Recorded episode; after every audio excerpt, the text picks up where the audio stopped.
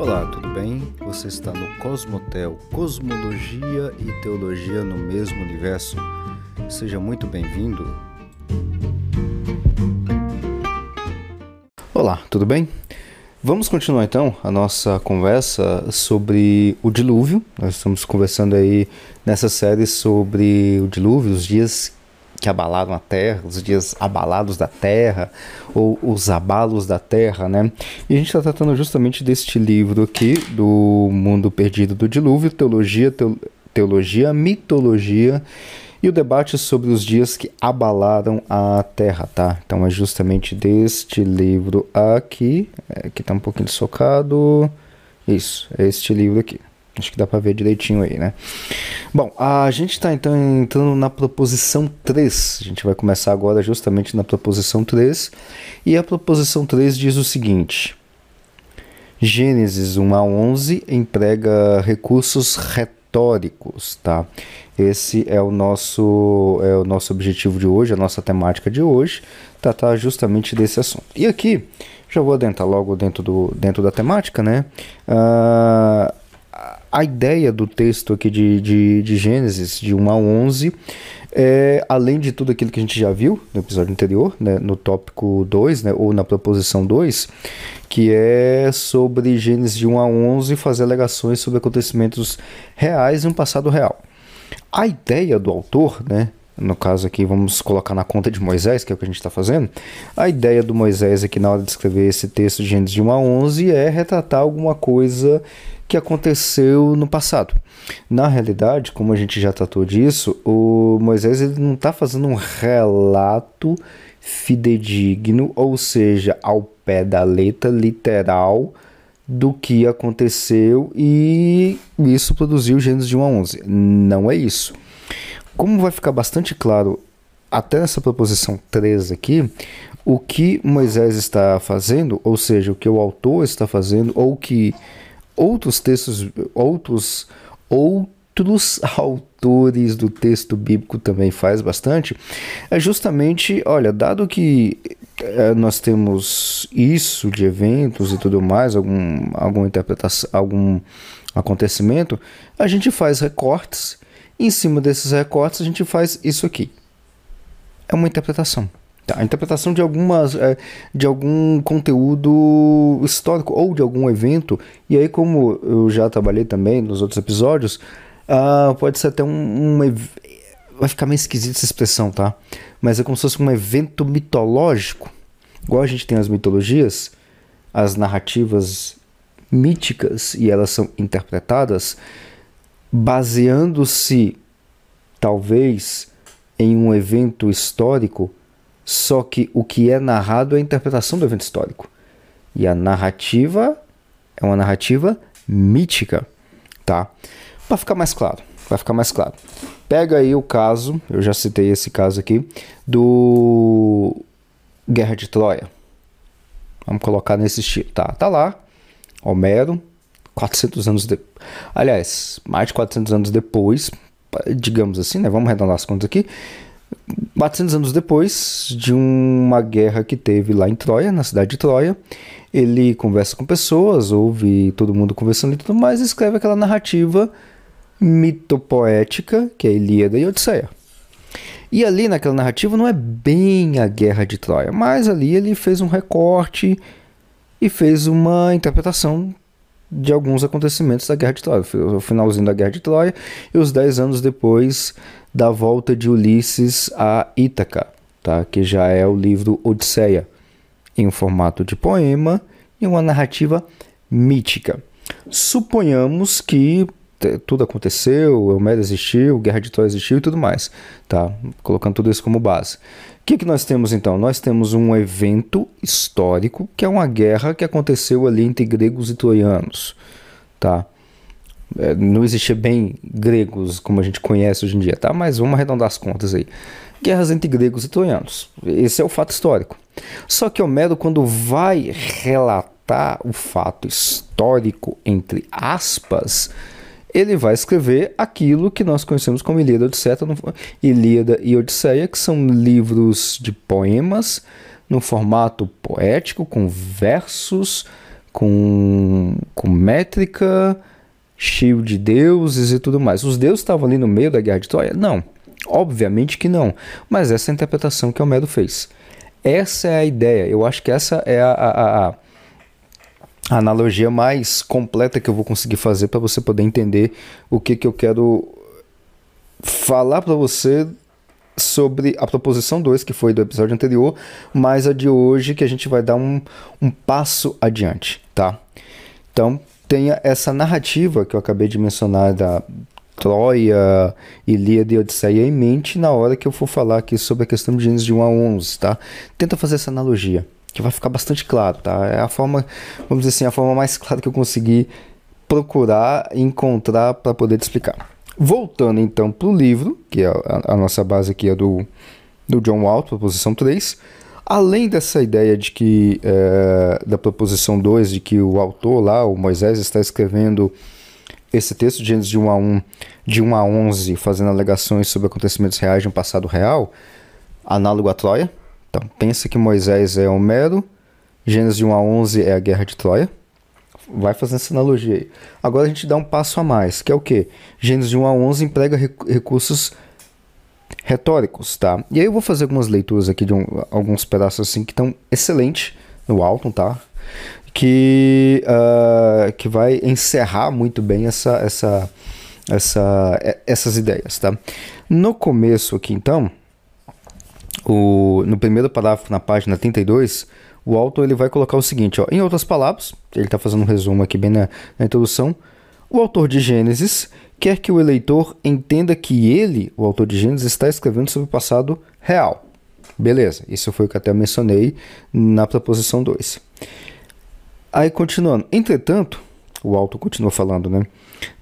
Também notamos sinais claros de que a escrita enquanto referencial, não está particularmente interessado em relatar o acontecimento de modo a nos permitir reconstruí-lo, ou seja, reconstruir os eventos.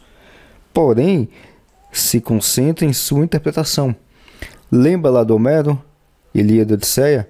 O que Homero está fazendo não é uma reconstrução da guerra de Troia, dos eventos e tudo mais. Isso ele está fazendo uma interpretação. Só que essa interpretação dele está puxando ali a partir da sua visão dentro do seu caldeirão cultural por onde ele está imerso. Mesma coisa aqui, tá? Mais precisamente, continua o Alton, o autor, o autor de Gênesis de 1 a 11, retrata o acontecimento de modo a promover a sua promover sua mensagem teológica do texto bíblico, tá?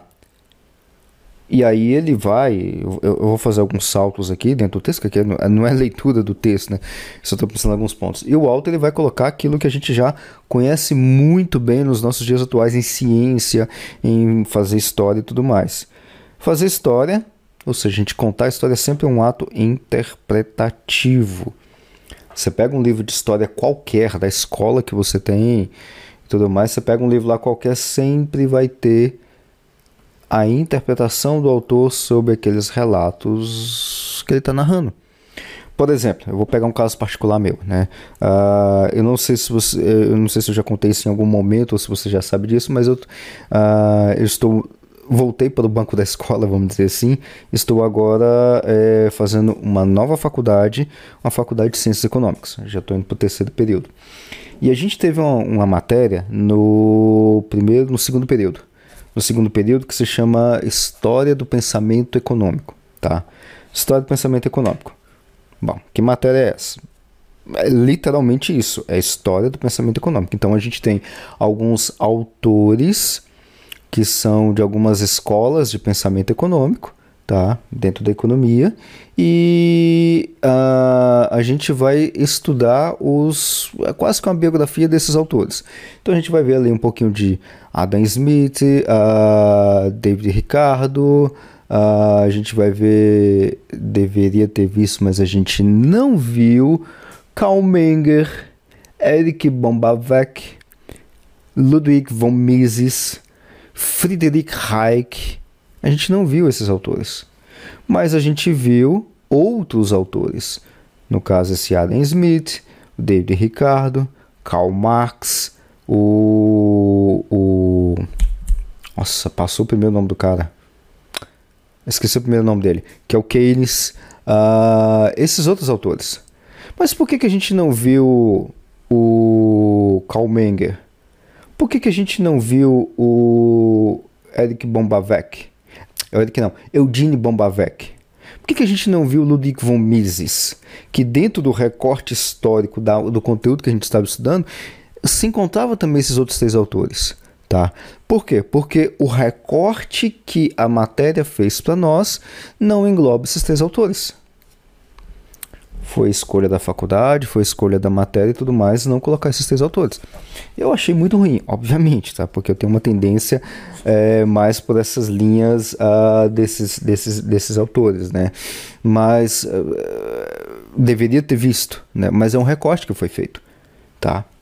Foi um recorte que é feito. Então, assim, e aí foi dada uma interpretação para esses autores que a gente viu, como Keynes, Karl Marx, o Adam Smith, David Ricardo, foi dada uma interpretação ali, mais ou menos, que eu falei assim, hum, então, se tivesse trazido o, o Schumpeter, seria um daria um pé em cima de, é, dessas ideias, dessas outras e tudo mais. Ah, bom, Schumpeter a gente não viu Schumpeter também. Ou seja, são recortes que são feitos, tá? E aí são recortes, e desses recortes são feitas interpretações em cima desses recortes. É assim que é feito qualquer livro de história. Tá? Aliás, a história é feita desse jeito. Tá? Então, a gente é, olha o, o, um, o evento histórico, o historiador olha esse evento histórico e vai fazer a narrativa que é a, a parte da história, a parte escrita da história, a partir da sua perspectiva. Tá? Isso é bastante claro, por exemplo, quando você lê livros de história, por exemplo, ah, livro de história de guerra. Nossa, eu, eu, eu gosto muito de ler livro de história, principalmente da Segunda Guerra Mundial, tá? As batalhas, ah, teve a batalha tal, teve a batalha daquilo e tudo mais, sempre tem ali muitas coisas que são contadas ali, né? E eu sempre gosto de ler de tudo, de todas as batalhas, tá? Principalmente das histórias dos, dos grandes líderes da Segunda Guerra Mundial e tal, movimento ali das tropas, não sei o que e o que, que eles fizeram, as estratégias e tudo. E você percebe assim que uh, cada autor, eu leio vários autores diferentes, né? Cada autor ele vai puxar por uma, um determinado ponto, por uma determinada interpretação que eu falo assim, é interessante, interessante. O jeito que esse cara tá puxando. Exemplo, tá? Só um, é, é um desses exemplos. Uh, um deles é, por exemplo, a questão da, da, da da, da criação dos campos de concentração que o Hitler fez na, na Alemanha nazista, né? Ali na os campos de concentração, mandava, é, mandou milhões de judeus para lá, para o holocausto que teve. Né? O, o, só que isso foi ali no final da década de 30, 1930, 40, 1939, 40, 41, por ali. Só que antes dos campos de concentração que o Hitler construiu, é, dentro do, vamos dizer assim, do Império Alemão ali na, na, na, na expansão que ele estava fazendo, né, ali na, na Polônia e tudo mais, né, que foi onde tinha vários campos de concentração, já existia campo de concentração. Não na Alemanha, na Europa Ocidental, mas na Europa Oriental, ali mais na região da, da atual Rússia, né, já existia campo de concentração. Né? Então, uh, um, um, dos autores que eu estava lendo sobre a Segunda Guerra Mundial, contando essa história, uh, ele trouxe uma, uma ideia, uma leitura que eu achei bastante interessante, que o Stalin, né, o Stalin que já estava no poder ali na década de 20, ele criou esses campos de concentração, a gente tem até as histórias ali do Holodomor na Ucrânia e tudo mais, né? Ele meio que, entre aspas, exportou a ideia de campos de concentração para o Hitler. Né? É uma perspectiva, é uma, é uma, vamos dizer assim, é, entre aspas, uma hipótese bem plausível, tá? E é uma leitura, um recorte que ele está fazendo bastante interessante, tá? Porque outros autores que eu, é, que eu tinha lido colocam única e exclusivamente a ideia de campo de concentração apenas para Hitler na Alemanha. Então Hitler ele teve essa ideia, criou e fez lá. Bom, essa é uma perspectiva tem essa outra perspectiva que historicamente é até mais antiga do que a criação dos campos de concentração no final da década de 30, que você já pegaria no final da década de 20, que é o que Stalin tinha feito. Então, esse tipo de recorte, ele é muito comum e ele é bastante utilizado no texto bíblico, tá? Eu poderia passar aqui o resto do episódio falando de diversos outros eventos onde você tem recortes históricos, interpretações históricas, assim, são perspectivas históricas diferentes. Só para dar um exemplo, tá? Tem milhares. Você pega o clássico do, do, do, do dos evangelhos, tá? Nós temos quatro evangelhos. Pode ver que os evangelhos são, são semelhantes em algumas histórias, algumas narrativas. Mas sempre tem alguma perspectiva um pouquinho diferente. Então, por exemplo, Jesus está saindo de, um, de uma cidade, está saindo de Jericó. No outro texto, quando vai contar o mesmo, o, o mesmo fenômeno, mesma uh, fenômeno aqui no caso é a mesma história, tá? Uh, não, Jesus não está saindo de Jericó, ele está entrando em Jericó. Ah, mas aí ele tá eh, curou um cego. Bartimeu? Não, era dois cegos. Não, era dois ou era um. Ou seja, são perspectivas diferentes, tá? Mas tem um outro exemplo que eu queria, que eu queria deixar para você, que é, ele é um dos mais bonitos que eu acho assim. Eu não li, não cheguei a estudar a fundo o porquê isso aconteceu, tá? Eu ainda quero parar para dar uma lida nele, porque ele é muito intrigante. Que é, eu não vou lembrar agora a referência, eu sei que é no capítulo 17, se não me engano, de Segundo Reis. Acho que foi de Segundo Reis. Acho que foi segundo reis. É, eu, tô, eu, tô puxando de memória. A história é mais ou menos o seguinte: estava lá o rei de Judá, já estava no reino dividido, né? Tava lá o rei de Judá e tal. Acho que, se não me engano, rei Josias. Eu tô puxando de memória, acho que foi o rei Josias.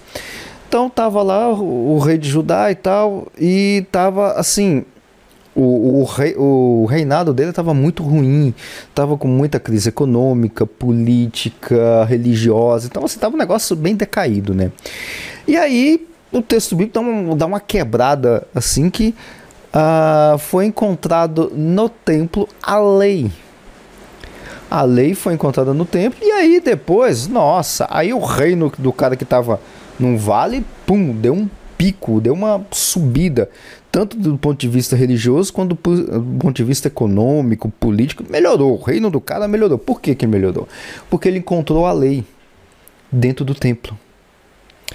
E a lei, vamos dizer assim, dá uma ideia de que a lei estava, entre aspas, perdida.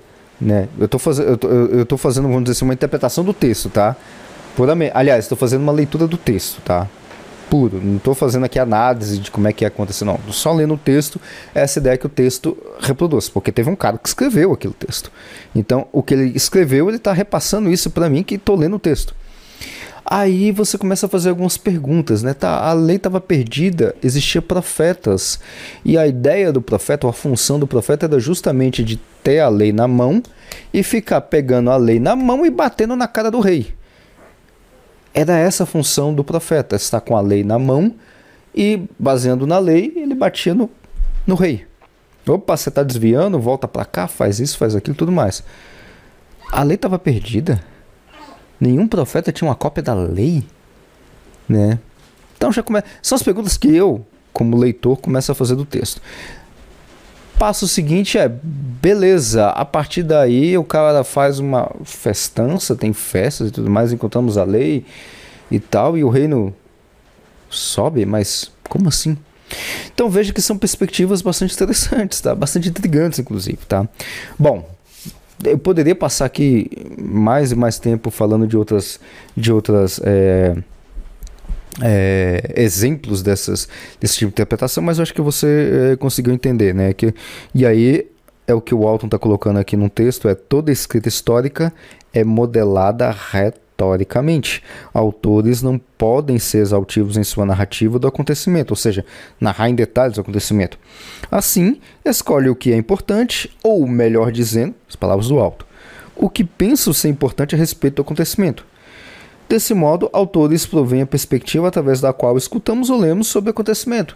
É o mesmo caso dessa, dessa questão que eu, que, eu, que eu acabei de falar do rei Josias, se não me engano, do rei Josias, né?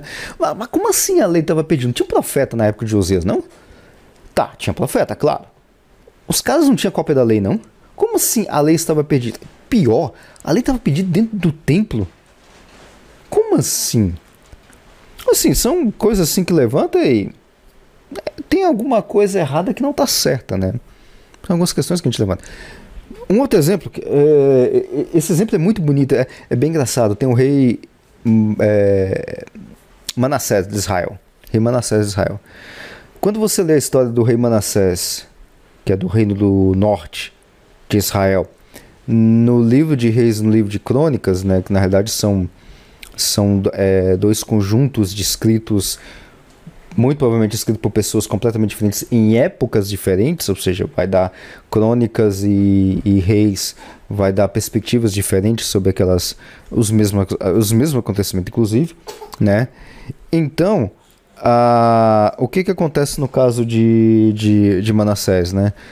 Você vai ver as narrativas, são curtinhas, dois versículos.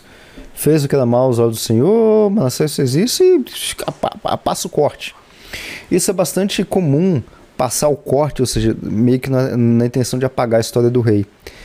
Quando a gente vai para arqueologia, tá? Pelo menos nos, nos, poucos achados arqueológicos sobre o rei Manassés, a gente descobre que Manassés ele teve uma atividade muito grande dentro do seu reino, tá? Dentro da época dele. E o texto bíblico quase que passa a faca nele. Então, entende qual que é o ponto? Tá. Aí o Alto vai, vai continuar falando aqui sobre outras outros métodos, é, método histórico, histórico crítico e tudo mais. Tá? Isso aqui eu vou passar diretamente porque o nosso enfoque aqui não é mais a questão histórica, porque eu acho que você entendeu onde é que, é, onde que eu quis é, chegar com tudo isso. Tá?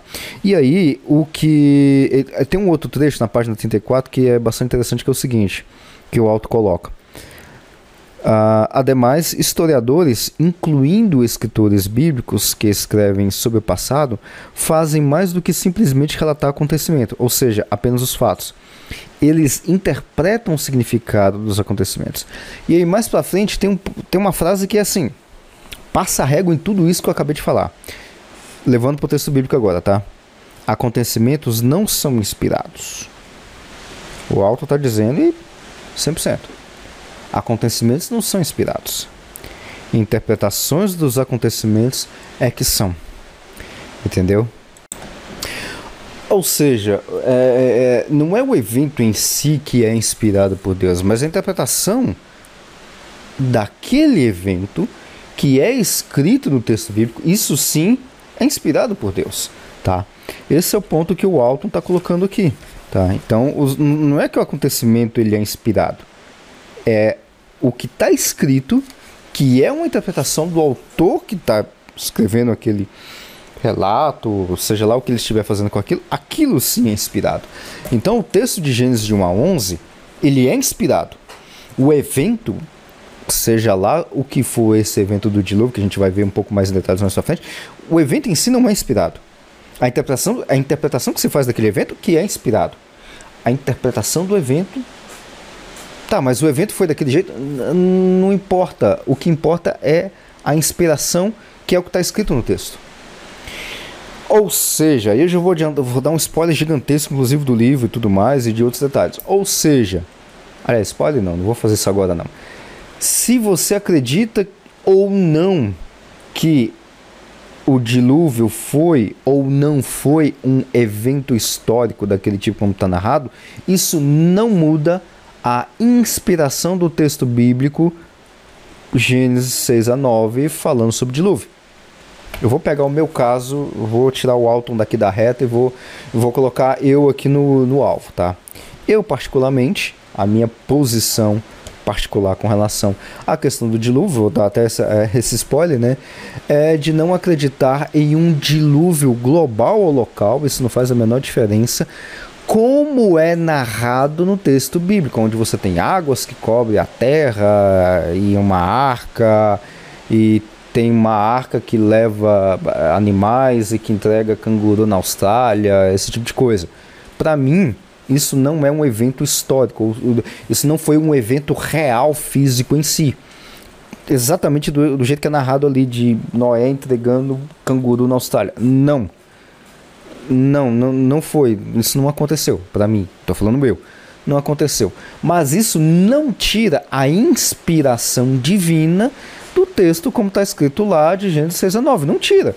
Aquilo é um texto inspirado por Deus, Moisés escreveu aquilo lá, baseando-se, seja lá em que, o, o que for, mas aquilo ele escreveu com inspiração divina. Ah, mas o que foi? Isso é outra história. O que, que foi o dilúvio? Eu particularmente, vou até dar uma adiantada aqui em alguns detalhes, eu particularmente acredito que foi um evento catastrófico, não único. O Alto acredita que foi um evento único. Eu, eu não acredito que foi um evento único.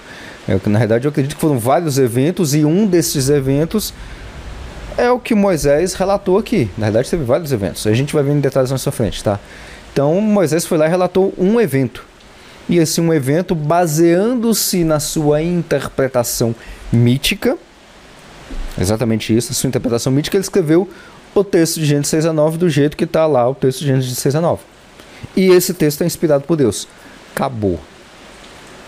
Agora, ah, vamos fazer um, uma reconstrução. Tá, é tentar, né? Vai dar certo, não vai, é outra história. O evento não é inspirado por Deus. A narrativa mitopoética que Moisés escreveu de Gênesis 6 a 9, sim. Isso sim é inspirado por Deus. Essa é a ideia. Tá certo?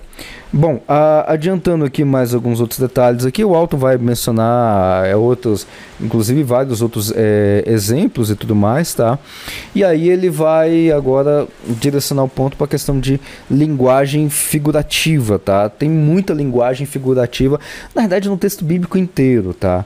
Principalmente aqui no, no, no, trecho onde ele está colocando Gênesis de 1 a 11, tem muita figura de linguagem. E duas figuras de linguagem que ele destaca é a metáfora e a hipérbole. O que é metáfora? Metáfora, você já conhece é bem do português, a gente tem metáfora em português, né? Ah, então você fazer tipo, é, comparações e tudo mais, tá? Isso é uma figura de linguagem bastante conhecida. E a hipérbole também. Hipérbole é exagero, tá? Hipérbole é uma figura de linguagem exagero do tipo Uh, a gente tem ela em português, né? Claro que o Alto aqui está falando de figuras de linguagem que tem em, no hebraico, né? Porque a gente está falando do texto que foi escrito em hebraico, né? Então a gente tem que estar tá com a cabeça no hebraico, não em português. A hipérbole é mais ou menos do tipo: Eu já falei para você um milhão de vezes, não faça isso. Isso é obviamente uma hipérbole, porque eu não falei isso para você um milhão de vezes. Posso ter falado muitas vezes, cem vezes, vamos chutar alto mil vezes, mas eu não falei para você um milhão de vezes. Por quê? É uma figura de linguagem que retrata ou que quer dizer exagero, tá? Um milhão de vezes. Ah, eu cansei de falar para ele não fazer isso.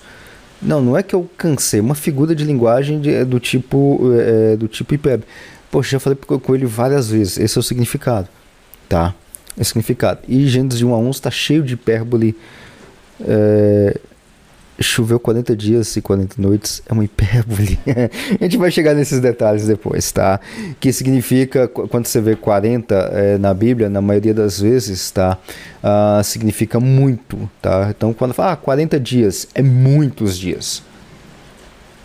Pode ser 38 dias, pode ser 41 dias, pode ser 20 dias, mas é muitos dias, tá? 40 anos. Eita, 40 anos de hipérbole? É significa muitos anos. Jesus jejuou por 40 dias e teve fome, sede.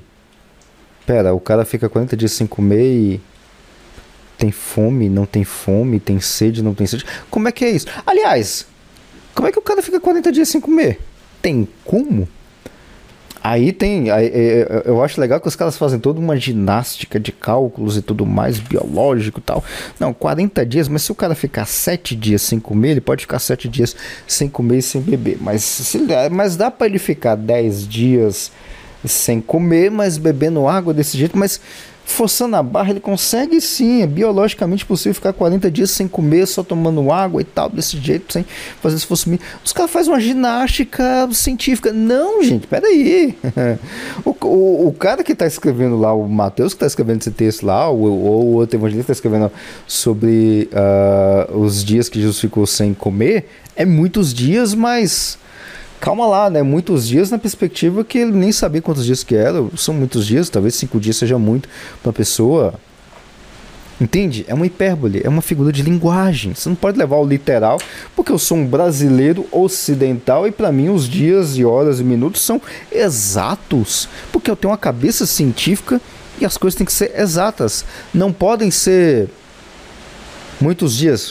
O que é muitos dias? Eu trabalho é, por muitos dias. O que é trabalhar por muitos dias? Uma semana, dependendo do trabalho que você fizer, é muitos dias. Para outro, trabalhar dois meses sem parar, nada. Você faz uma consultoria, alguma coisa. O que, o, o que é trabalhar por muitos dias? Entende? É uma figura de linguagem. Tá? Então a gente tem que ter essa ideia, não com a nossa cabeça de hoje, mas com a cabeça do cara que está escrevendo esse texto. Tá? Então já começa por aí. Tá? E aí, uh, aí na página 36, eu queria destacar aqui que o Alton coloca está bastante, tá bastante claro. Existe alguma linguagem figurativa clara em Gênesis, página 36, clara em Gênesis de 1 a 11? Primeiro, o Alto está falando, devemos dizer que há diversos itens que quase todo mundo concordaria serem figurativos. Uma lista parcial incluiria a descrição dos animais saindo da terra, Gênesis 2,19. É, é, bom, isso é figurativo mesmo sem sombra de dúvida. A descrição de Deus abrindo os olhos de Adão e Eva, Gênesis 3 a 7. Isso é obviamente uma figura de linguagem. E a declaração de Deus a Caim que, de que o sangue de Abel clamava do solo, Gênesis 4 a 10. É óbvio que é uma figura de linguagem. Sim, é uma figura de linguagem, né? Então, uh, a gente tem que ter esse olhar de entender o que é figura de linguagem e chover 40 dias e choveu tanto que cobriu todos os montes. Ah, pera, Aí os casos fazem umas contas, né? É, cobriu os montes, mas cobriu o Monte Ararat, mas o Monte Everest não foi coberto, tá? Porque aí tem lá toda uma briga geológica. Desnecessário, tá? Desnecessário pensar dessa forma, tá? Porque é, é, é desnecessário isso, completamente desnecessário. E aí na página 37 o Alto vai, vai fazer uma, uma puxada justamente no texto de Gênesis capítulo 1 que Obviamente ali tem muita figura de linguagem, não é pouca não, viu? A começar, como a gente já falou em outros momentos, até em outras séries também, é claro que Deus não criou o mundo em seis dias literais de 24 horas. É bastante óbvio, tá? A começar que nem Moisés tinha um reloginho Opa, 24 horas. 20... Opa, agora é 11 horas e 39 minutos. Está acabando o primeiro dia. Não, né? Obviamente que não. Aí entra aquelas, aquelas tradicionais não, mas é porque o dia ele era contado assim, Moisés contava assado, e aí tal. Pera, como assim, cara? Não. Calma, diminui aí o, o diminui a conta científica aí que Moisés não era um cientista, tá? Então não adianta se meter ciência de, ciência descritiva lá lá em Gênesis que não vai dar certo, tá? Ah, e aí ele vai falar um pouquinho sobre a questão de origens, eh, os dias da criação e tudo mais, tá? E aí, na página 37, 39, né, 39, ele vai falar sobre a questão de origens, o, o, estilo de origens. Aliás, deixa eu ler aqui no finalzinho da página 38, só para você entender o que, que ele vai. Ele vai. Ele vai fazer uma menção a origens, né? E na página 38 ele vai. Ele vai trazer um pedaço de, de um.